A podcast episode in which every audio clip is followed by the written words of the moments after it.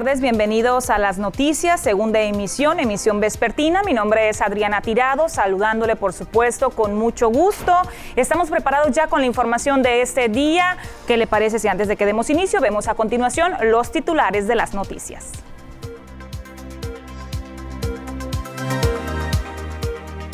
Este miércoles reiniciará la vacunación contra COVID-19 en Mazatlán será por orden alfabético en 17 módulos.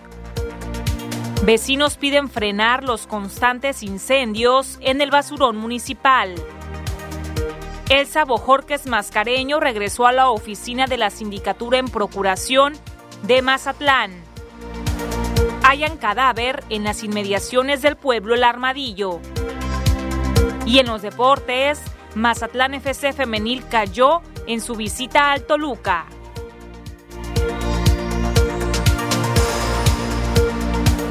Estamos preparados ya con la información de este día, martes 6 de abril. Comenzamos con información que se está registrando al interior del gobierno municipal y es que el día de ayer por la tarde el Seisela Bojorques Mascareño anunció de manera oficial su regreso a la oficina de la sindicatura en, procuración. Vamos a recordar que ella pidió licencia para poder contender a la alcaldía de Mazatlán por Morena. Esa es la información.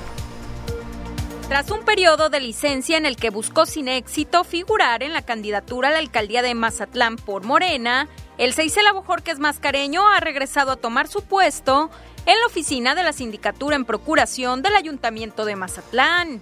Luego de haber sostenido un encuentro previo con Naila Velarde Narváez, quien estuvo en su cargo como suplente en su ausencia, Bojorques Mascareño realizó el acto de entrega-recepción asegurando que se mantendrá pendiente de señalar irregularidades, auditar y proceder en consecuencia, pero sin revanchismos políticos. El aviso solamente para de, regreso ya lo entregué, ya este, se está haciendo entrega-recepción. Yo vengo a hacer lo que me corresponde.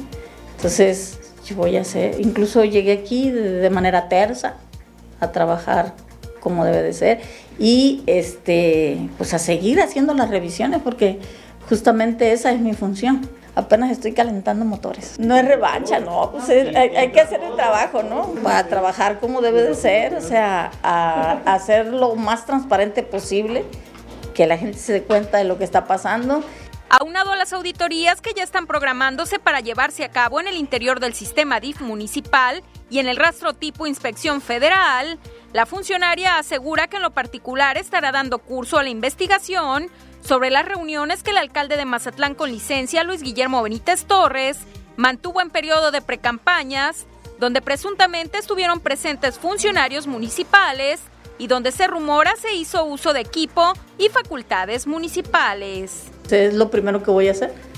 O sea, justamente ahorita vamos a extender documentos para que me den la información de, de, cómo va ese avance y si lo tengo, ustedes lo van a saber primero. Es ilegal porque son recursos y no se debe de hacer uso de recursos públicos para campañas. Eso ya quedó tipificado.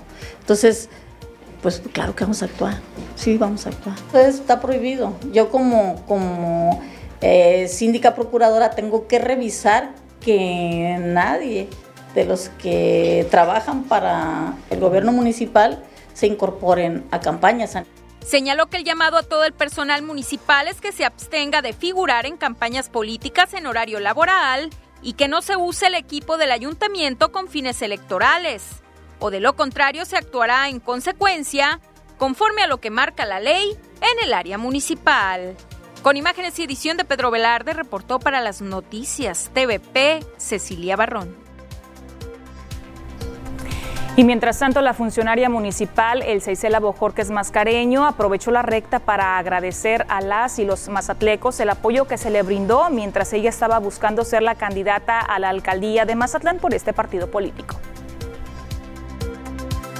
A los ciudadanos que me acompañaron y que me apoyaron en mi lucha, les agradezco mucho y a los que se les cerraron todos los espacios de participación, deslegitimaron nuestros movimientos, arrebataron nuestras esperanzas y sueños y traicionaron la palabra. Desde un inicio he afirmado en todos los tonos que no estoy en esto simplemente por ocupar cargos públicos ni por ambición de poder. Estaré siempre y reitero por cambiar las cosas, por el respeto y por la dignidad, por las causas de las mujeres hoy ofendidas, por la justicia social. Quien no lo entiende así, se equivoca y vuelve a equivocarse. También pierden la decencia con su llamado a negociar. ¿Negociar qué? La dignidad, el respeto, los principios, la conciencia.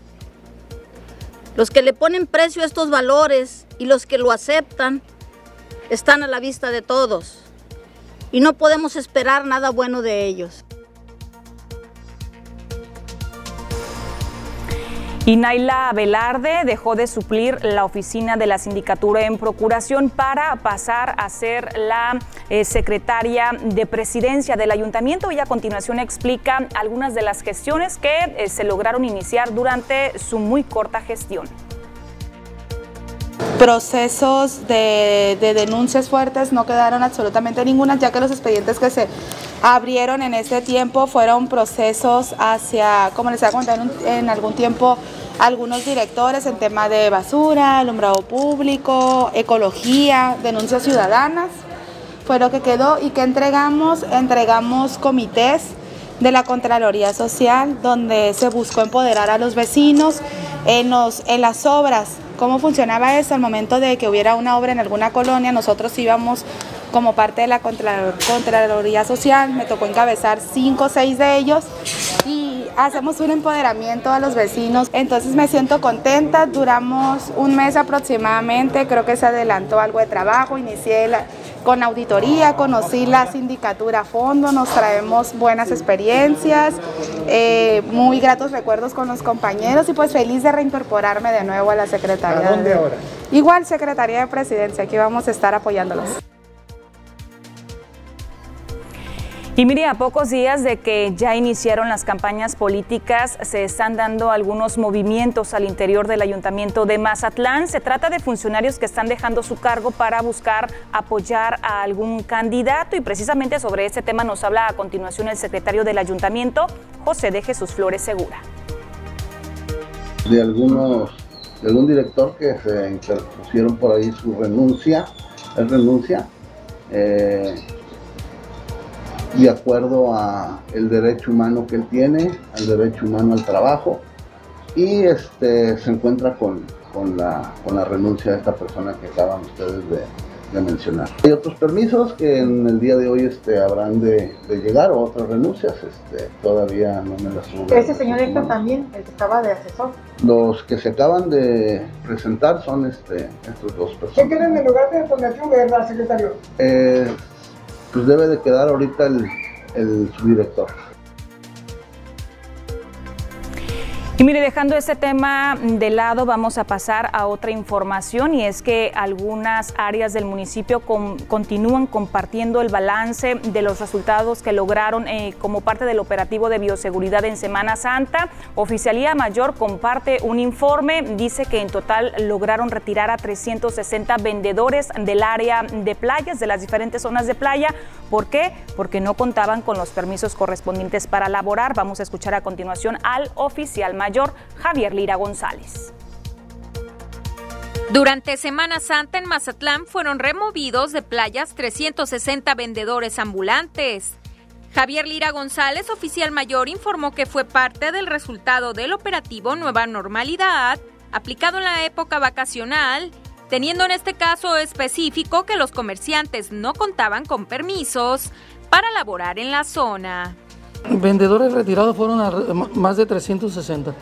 360. Sí, y supervisamos de los vendedores que traen permiso 327, visitamos 308 negocios, a hotelería se dio 8 atenciones, 7 reportes de C4 y 14 bandas que retiramos. Realmente de, de algunos vendedores. Después, mercancía que traen realmente no, no, no, no tengo el conocimiento. Eran que no tenían permiso.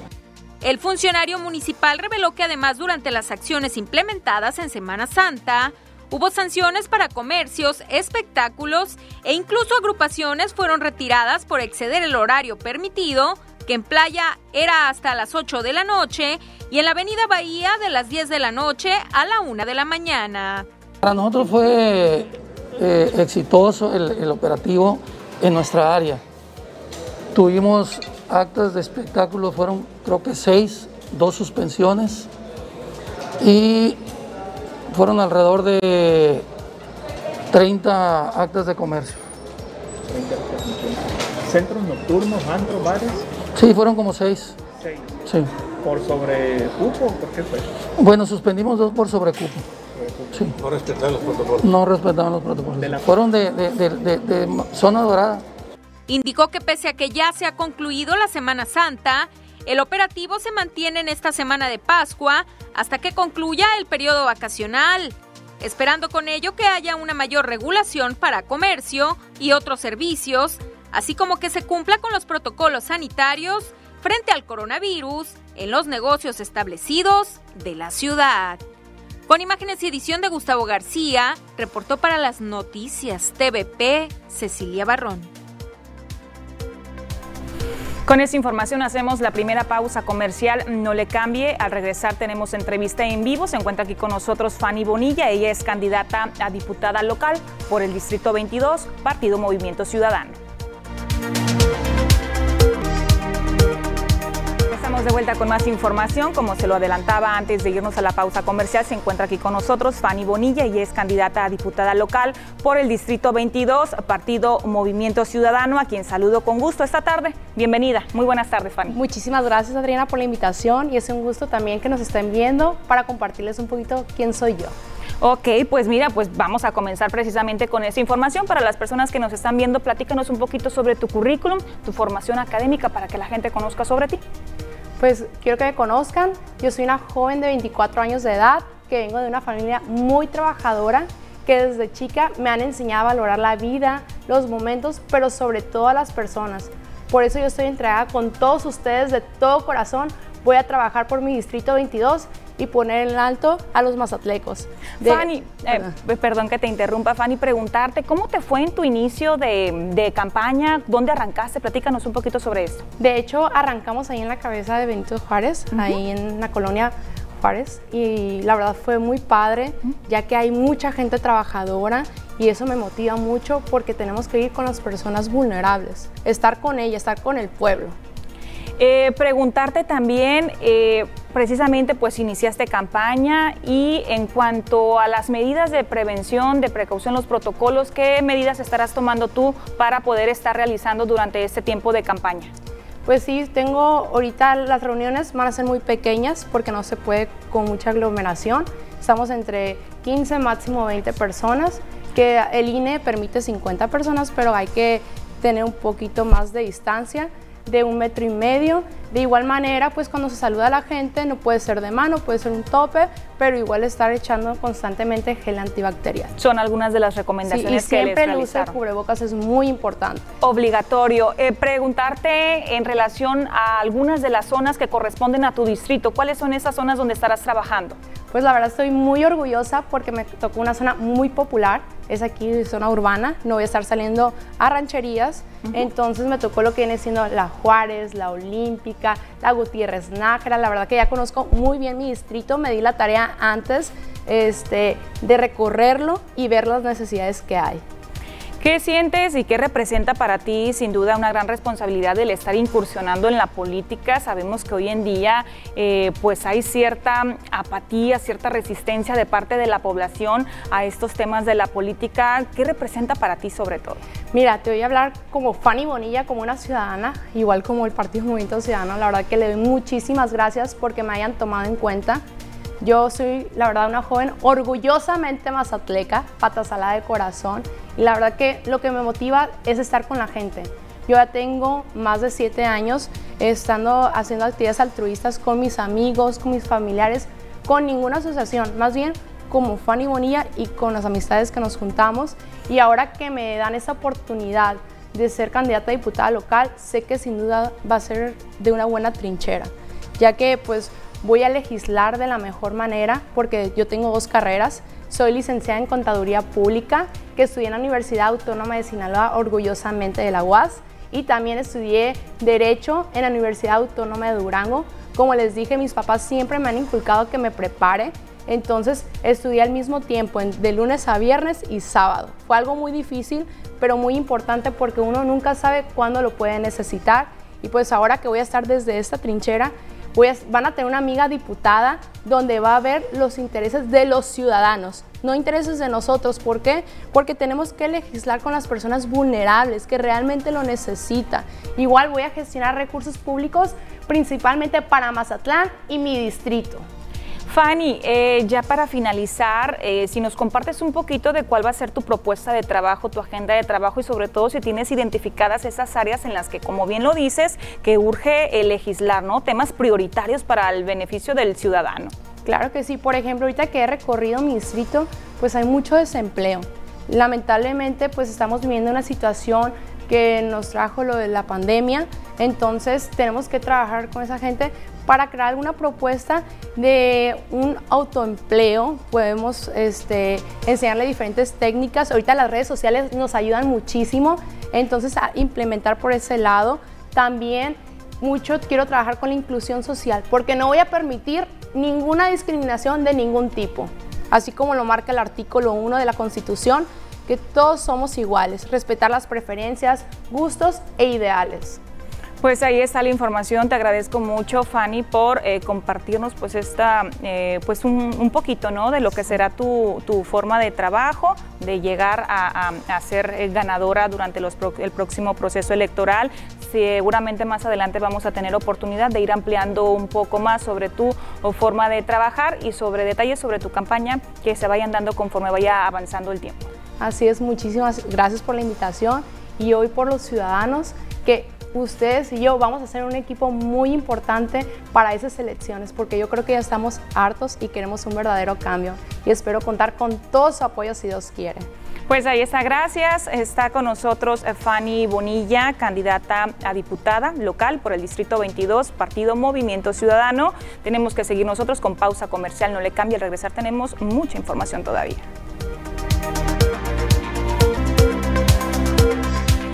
Estamos de vuelta con más información. Continuamos con eh, temas relevantes de salud. Seguramente usted allá en casita está esperando información sobre este tema porque el día de mañana, miércoles 7 de abril, es eh, la fecha en la que se retomará la vacunación contra el COVID-19 dirigida a los adultos mayores en Mazatlán, mayores de 60 años. Así lo dio a conocer Jaime Montesalas, quien es el delegado de programas federales en Sinaloa informó que el día de ayer lunes llegaron al estado 168.900 dosis de vacunas AstraZeneca, de las cuales 46.400 serán para continuar la jornada de vacunación en Mazatlán donde se habilitarán 17 centros de vacunación que estarán funcionando a partir, como se lo comento, desde el día de mañana miércoles y hasta el próximo lunes en un horario de 10 de la mañana a 3 de la tarde. Esto pues con el propósito desde luego de que haya una mayor organización Montes Salas compartió cuál será la logística. Ponga mucha atención a lo que le voy a compartir enseguida. Se tendrá que acudir al centro de vacunación más cercano al domicilio del adulto mayor y estar atento al día que le tocará, pues eh, se va a realizar por orden alfabético tomando en cuenta el apellido paterno. Detalló que afuera de cada centro de vacunación se va a colocar la información del día eh, miércoles al, al 12 de abril que corresponde a cada letra del alfabeto. Aquí la recomendación es acudir al centro de vacunación que le quede más cercano, donde usted vive, porque ahí seguramente en este momento o durante el transcurso de la tarde se va a estar colocando una lona con esta información. En esa lona usted va a poder eh, eh, observar, identificar las colonias que corresponden a ese centro de vacunación y también el orden alfabético. Le voy a compartir a continuación los 17 centros de vacunación.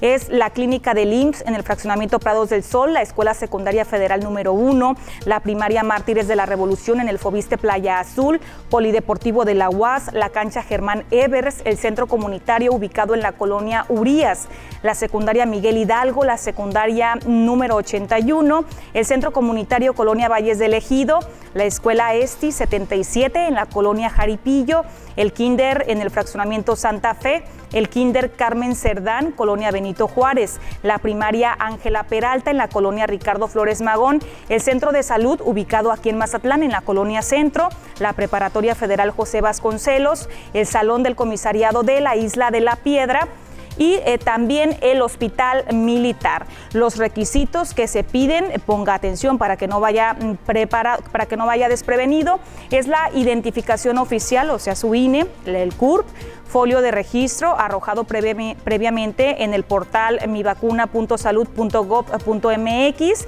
y también se le está pidiendo que vaya con un comprobante de domicilio.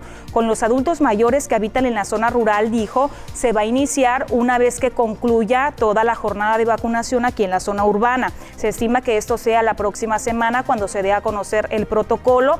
La vacunación en la zona rural, dijo, sería dirigido a los adultos mayores de todas las edades. Y mire, también incluso durante esta mañana algunas personas estuvieron acudiendo a los diferentes centros de vacunación aquí en Mazatlán. Se observó gran presencia de adultos mayores esta mañana en distintos puntos de la ciudad porque acudían sobre todo para pedir información y en busca de saber qué día les va a tocar de acuerdo al orden del alfabeto. Vamos a seguir con más información de salud, eh, precisamente a propósito de que mañana inicia la vacunación, se retoma la vacunación a los adultos mayores aquí en Mazatlán. La jurisdicción sanitaria número 5, a través del jefe eh, Andrés eh, Sidarta Indú Pérez, pone a disposición algunas recomendaciones muy importantes para que tomen en cuenta los adultos mayores y sobre todo evitar algún probable golpe de calor a propósito de las temperaturas altas que ya se están sintiendo aquí en Mazatlán. Así es, hay que recordar ahorita que ya estamos en temporada de calor. Están ahorita mandando información que estamos, se esperan temperaturas de 35 40, 40 grados.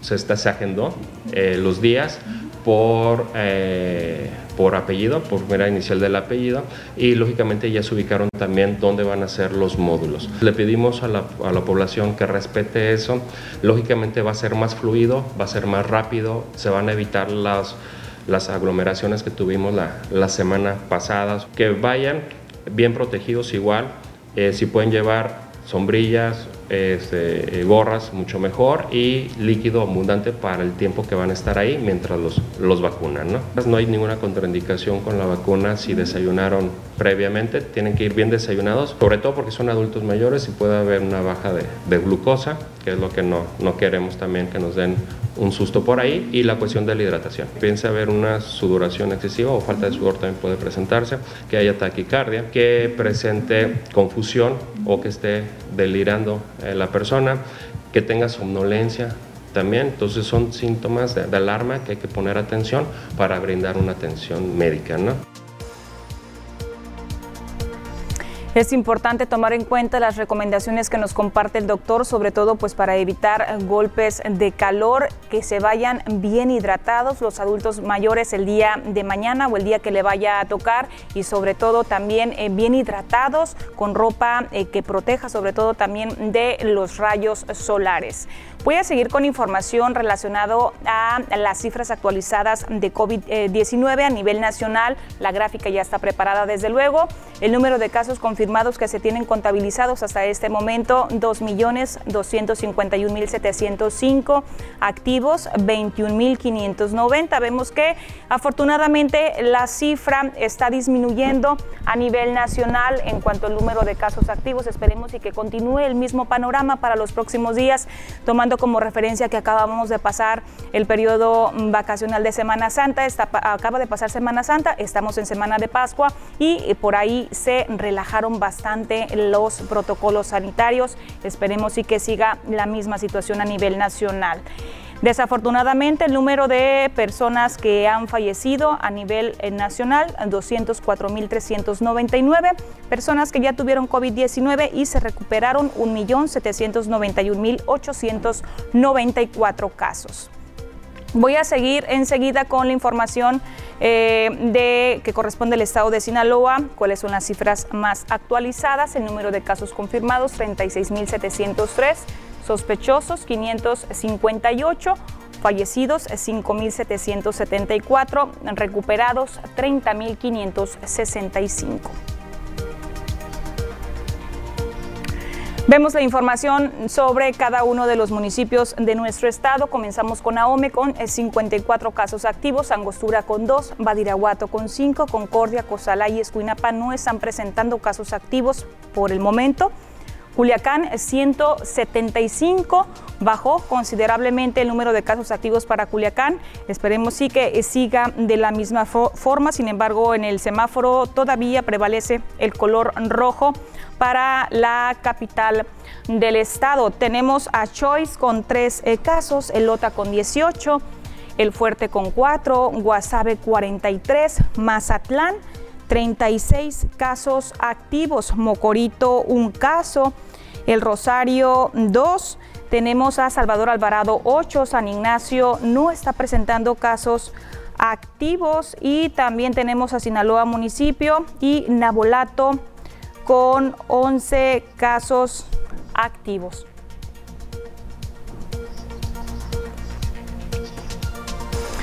Y con esa información nos vamos a ir a una pausa comercial. Regresamos enseguida con más noticias.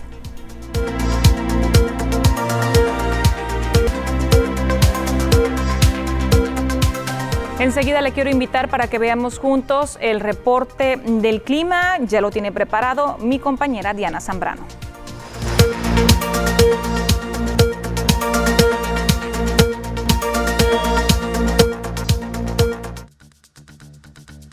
Hola, ¿qué tal? Y buenas tardes. Bienvenidos aquí al reporte meteorológico.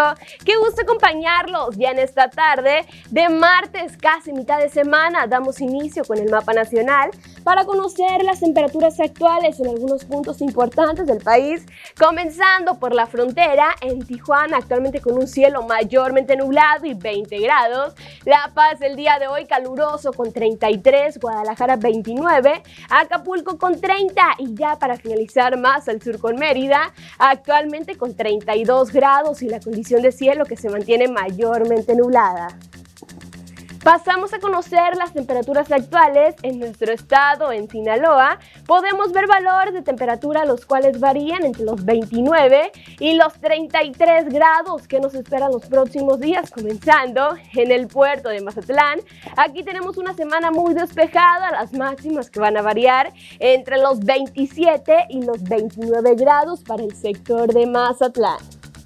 Y en la capital de Sinaloa, Culiacán, actualmente con un cielo despejado, al igual que el resto de la semana, las máximas que van a variar entre los 31 y los 32 grados, ya las mínimas que se prevén entre 13 y los 14 grados para la capital.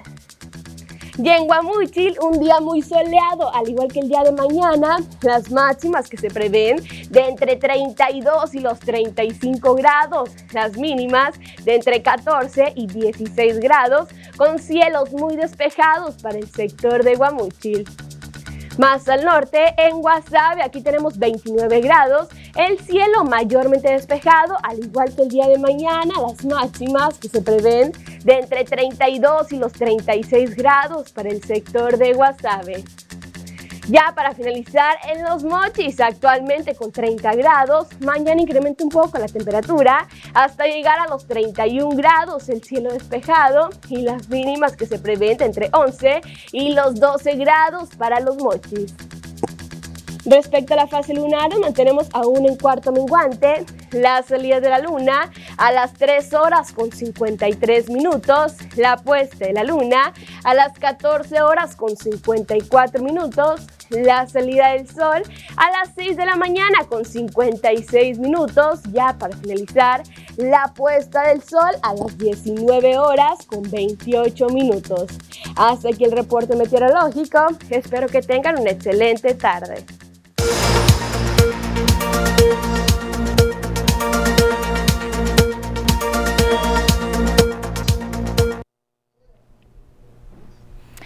Y de la información del clima vamos a continuar con lo que ocurre en el mundo de los deportes. Está preparado Ernesto Vázquez, a quien saludo con gusto.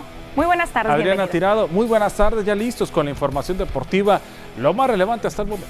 Comenzamos hablando de béisbol local. De béisbol local, de béisbol infantil y juvenil, hay actividad aquí en Mazatlán. Los niños se están activando. Exactamente, y qué bueno, ¿no? Que poco a poco se vaya retomando. Adelante con todos los detalles. Adriana, muchas gracias y vamos a iniciar precisamente con eso, ¿no? Con lo que se está llevando a cabo por parte de las ligas infantiles. En esta ocasión, la Liga Mazatlán, que ayer inauguró su torneo Liga Mazatlán 50 aniversario, ¿no? Cumple 50 años, lo que viene a ser una de las ligas más importantes de acá del puerto, que pertenece a la región 4, con participación en las categorías desde los niños de la pañalitos, 3, 4 años, hasta los juveniles, ¿no? Más de 40 equipos participando. Ayer fue una ceremonia típica la que se llevó a cabo en la inauguración con la participación de los equipos, pero solamente iban con tres representantes cada uno de los equipos en la inauguración. Algunos repetían, ¿no? Porque participa lo que viene a ser Liga Mazatlán, eh, que es el anfitrión,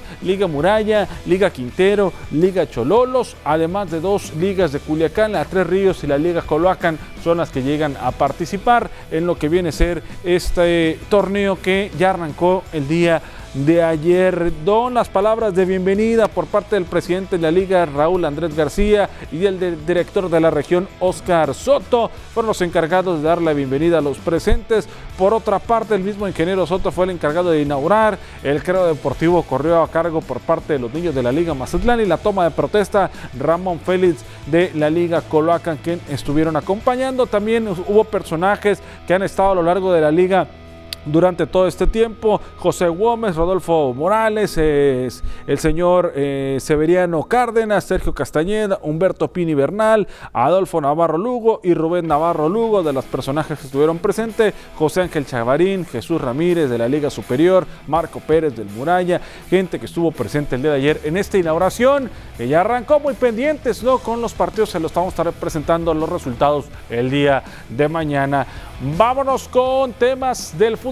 Ahora la Liga MX femenil. Ayer vio acción. El equipo de Mazatlán FC le tocó ir a la altura. Allá a Toluca para enfrentarse a las Diablas y lamentablemente no pudieron sacar un resultado favorable a pesar de que el equipo cañonero, el equipo de Mazatlán fue superior en el terreno de juego, tuvo mayor llegada, mayor tiempo de posición de pelota, en remates al arco, pero a la hora de verlo reflejado en el marcador no se pudo, ¿no? Toluca con una solo le bastó para descontar el tanto y hacer el gol. Era el minuto número 79 y Destiné Durón fue la encargada de hacer el único tanto del partido y con eso, con eso le alcanzó para subir un poco más en la tabla general. Ya está en el séptimo lugar y Mazatlán que se mantiene en el puesto décimo, ¿no? Con 17 puntos necesita sumar si busca aspirar a algo más. Le quedan tres jornadas al equipo de Mazatlán. Le falta enfrentar a Pachuca, le falta enfrentar a Tigres, ¿no? Del que va en primer lugar el equipo de Tigres. Vamos a escuchar a Miguel Hernández, el entrenador del equipo Mazatlán Femenil. Me parece que es un, partido eh, aceptable, eh, con buenas cosas, buenos momentos. Um, llegando al área rival con buenas posibilidades de, de terminar el remate en gol y por diferentes situaciones, a veces los postes, a veces eh, la portera o a veces que no estuvimos tan, eh, con esa determinación en, el área. Y este una jugada que no parecía para tanto este nos, pasa nos pasa eso no entonces en general el trámite del juego eh, el equipo lo hizo de la mejor manera posible. Tratar de de apuntalar esas partes, de mejorar esas, esas fases sin descuidar lo, lo bueno que hacemos para tener un buen cierre del torneo. El equipo de Cruz Azul arranca su aventura buscando representar a la CONCACAF en el Mundial de Clubes. Antes tiene que ganar la CONCA Champions, será el primer partido. Eh, tendrá un rival aparentemente que tendría que ganar y golear, ¿no? El equipo de Cruz Azul. Arcalle de Haití será el rival que tenga y no van a jugar ni siquiera en Haití, van a jugar en República Dominicana porque las condiciones del estadio de Haití pues no están en las más óptimas. Allá va a ser el enfrentamiento para el conjunto de Cruz Azul que tiene la obligación de ganar, de golear y convencer. Es primer lugar de la Liga MX y obviamente en la Conca Champions ante un rival muy pero muy fácil tendría que sacar el resultado sin ningún problema. Los que entran en actividad también es América, León y el equipo de los Rayados del Monterrey, los cuatro equipos que representan al fútbol mexicano dentro de la Conca Champions arrancan su participación en este torneo. Vámonos ahora con qué ocurre con la Legión Azteca que ve acción en la Gran Carpa. Ayer hubo participación de algunos mexicanos. Vamos a ver esta información. Luis César dejó en blanco a los Orioles de Baltimore en su primer relevo del año con los Yankees. El mexicano vio acción sobre el montículo por un espacio de dos entradas, mismos en los que cumplió con su labor a la perfección. Retiró a tres bateadores por la vía del tercer strike y solamente entregó una base por bola sin permitir imparables. Su compatriota, el segunda base Ramón Urias, tuvo actividad en el encuentro. Se fue de 3-1 con dos chocolates y un imparable.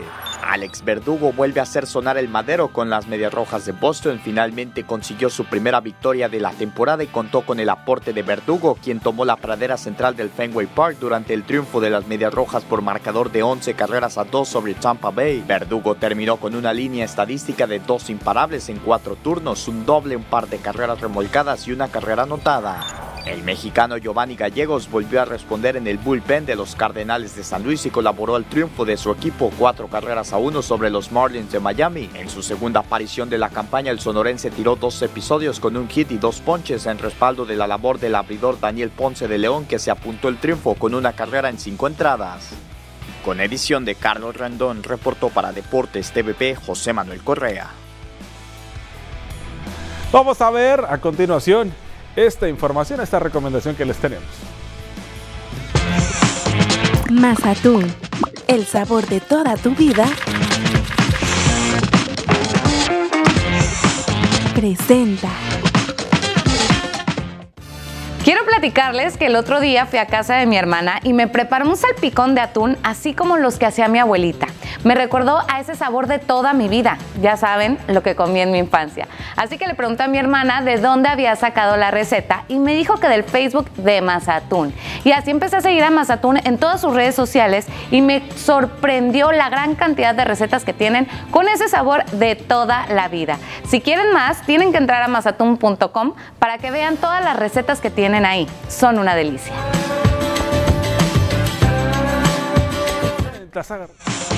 Mazatún, el sabor de toda tu vida, presentó. Ahí está la recomendación y la información deportiva, lo más relevante que tenemos el día de hoy, hasta el momento aquí en las noticias. Adriana Tirado, los deportes. Deliciosa la recomendación que nos compartes, pero antes de ir a la, a la pausa comercial, comentar brevemente en relación a las chicas de Mazatlán Sí. FC femenil. Están, juegan muy bien, son muy chicas bien. muy dinámicas, he tenido la oportunidad de verlas, pero algo está pasando por ahí al momento de que no anotan el gol. No pueden concretar, ¿eh? se les fue el olfato goleador, perdieron un poco ahí la, la mira, la brújula, pero esperemos que en los siguientes tres partidos puedan sacar el resultado Tienen para muy buena que se estrategia de juego, pero algo está pasando. Algo le está pasando. Pues ahí está. Gracias Ernesto por toda la información del mundo deportivo. Seguimos con pausa. Es breve, no le cambie, continuamos.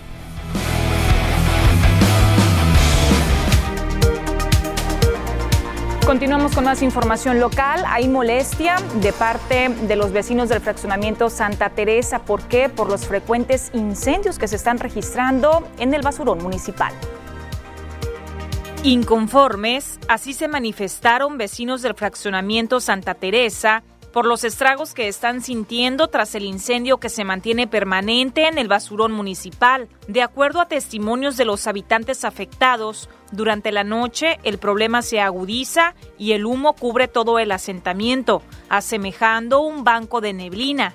Es tan fuerte el olor a humo que incluso afecta a personas que padecen enfermedades respiratorias, como la señora Janet Rodríguez Reyes, quien vive sobre la calle Santa Ana y padece asma. Yo desperté a las 4 de la mañana y la verdad el olor era muy insoportable, era muy fuerte. Yo no pude dormir, la verdad. Y sí estaba muy cerrado, parecía neblina, pero pues sí, evidentemente era el humo que venía de, ese incendio. De hecho, yo, soy la que está enferma de asma, por lo mismo no pude dormir. Es que nos ayuden, este, no nomás yo soy la enferma de asma, hay muchos vecinos que también padecen lo mismo que yo, ya sea en mayor grado o menor grado. Entonces, un llamado, por favor, que nos ayuden, nos apoyen, porque sí, es muy desesperante, no es la primera vez. Zulema Moreno Osuna también vive en el mismo sector, pero en la calle privada Santa Mónica. Ella relató que tiene que estar con las puertas cerradas porque el humo se impregna dentro de las viviendas. Por su parte, el vecino Daniel Avilés Díaz también se dijo molesto por la situación que están pasando. y todas las noches se invade todo lo que es Santa Teresa de humo, que incluso tenemos que cerrar ventanas, el aroma entra hasta dentro de las casas y pues Sí, la verdad sí tenemos alguna molestia porque el gobierno no sé qué está pasando con él, porque no toma cartas en el asunto ese, porque en realidad perjudica nuestra salud, pero también a nosotros esto nos está afectando tanto a niños como a adultos y ancianos, pues con más razón, personas que tienen problemas de asma. Quisiera que las autoridades vinieran en la noche para acá, incluso desde allá de arriba del cerro, se ve todo esto una sola nube negra. Pues un poco de humo por las noches, este, y pues un poco de molestia, ¿verdad? Porque pues ya, ya, ya se han reportado. Yo sí, incluso ayer en la noche estaba muy, muy tenso. Parecía neblina, pero sí daba, daba el, el olor fuerte, pues. Este problema de contaminación se viene a sumar a los ya existentes de otro tipo, como un servicio deficiente en la recolección de basura, desperfecto en las luminarias públicas y hasta fugas de agua constantes. Con imagen y la edición de Andrés Viera, informa para las noticias TVP Adriana Tirado. Y para la Dirección de Servicios Públicos Municipales, estos incendios están siendo ocasionados presuntamente por pepenadores de la zona. Hay este, detalles que pueden ocasionar puntos calientes que no se han detectado. ¿ah? Entonces estamos en eso para ver las causas realmente cuáles son las que están provocando este problema de los incendios, porque no es normal que esté sucediendo. Se está metiendo más equipo para sofocarlo. El problema es, posiblemente radique alguna quema controlada que hizo alguno de los pepenadores que estamos investigando, realmente no la puedo asegurar. Eso es lo que queremos evitar, que no lo, que no lo hagan si es que lo están haciendo. Tenemos mensajes comerciales, continuamos enseguida.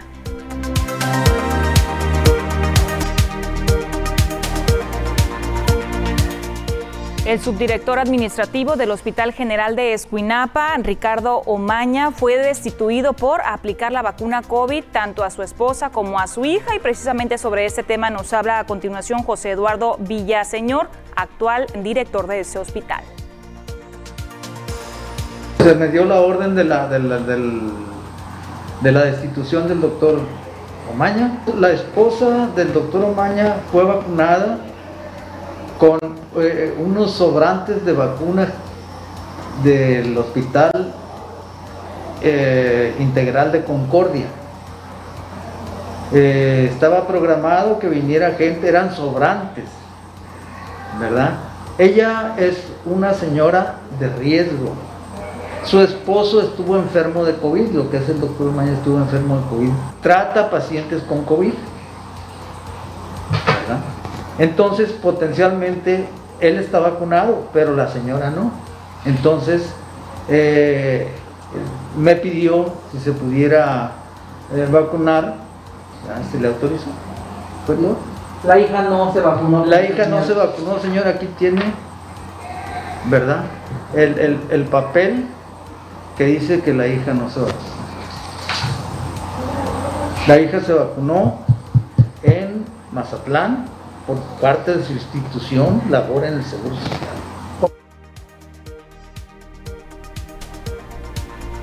En temas de seguridad, a punto de perder la vida estuvo una mujer de la sindicatura Isla del Bosque en Escuinapa luego de que su pareja tratara de agredirla con un cuchillo. En un video que ha dado la vuelta a las redes sociales se puede observar cómo la mujer que ronda los 24 años se enfrentó a momentos de desesperación luego de que el hombre le amenazara con esta arma punzo cortante. Y un enfrentamiento tuvo lugar este martes en las cercanías de Malpica, en el municipio de Concordia, entre civiles y la autoridad que peleó la agresión. En el hecho intervino la Guardia Nacional, siendo reportado por la Coordinación de Batallón Seguridad en Carreteras e Instalaciones de Sinaloa, Estación Mazatlán, en el kilómetro 288 de la carretera libre Durango-Mazatlán. De acuerdo con el comunicado oficial, se informó el robo de la unidad 18001 de la corporación, el cual, la cual fue localizada sobre una brecha de terracería cerca de la comisaría de Malpica Concordia. Trascendió que en el enfrentamiento resultaron dos elementos de la Guardia Nacional heridos, sin revelar más pormenores sobre lo sucedido. Y la búsqueda de personas desaparecidas en Mazatlán ha dado positivo tras el hallazgo de un cuerpo con el 60% en putrefacción y el resto con la estructura. Fue localizado en unos terrenos contiguos al camino que lleva a la comunidad del Armadillo, donde se realiza el desgarramiento, desgajamiento de un cerro. Y una pipa de transporte de combustible volcó cuando transitaba por la carretera de Cuota Mazatlán Tepic. Hasta el momento se desconocen las causas de este hecho, lo cual solo provocó daños materiales ya que el chofer salió ileso de la volcadura. Al momento del accidente, la pipa no transportaba afortunadamente combustible. Llegamos ya a la parte final del noticiero. Le agradezco mucho por haberme acompañado durante una emisión más. Les espero el día de mañana miércoles a partir de las 2 de la tarde. Si usted está eh, comiendo, le deseo que tenga desde luego un excelente provecho. Hasta pronto.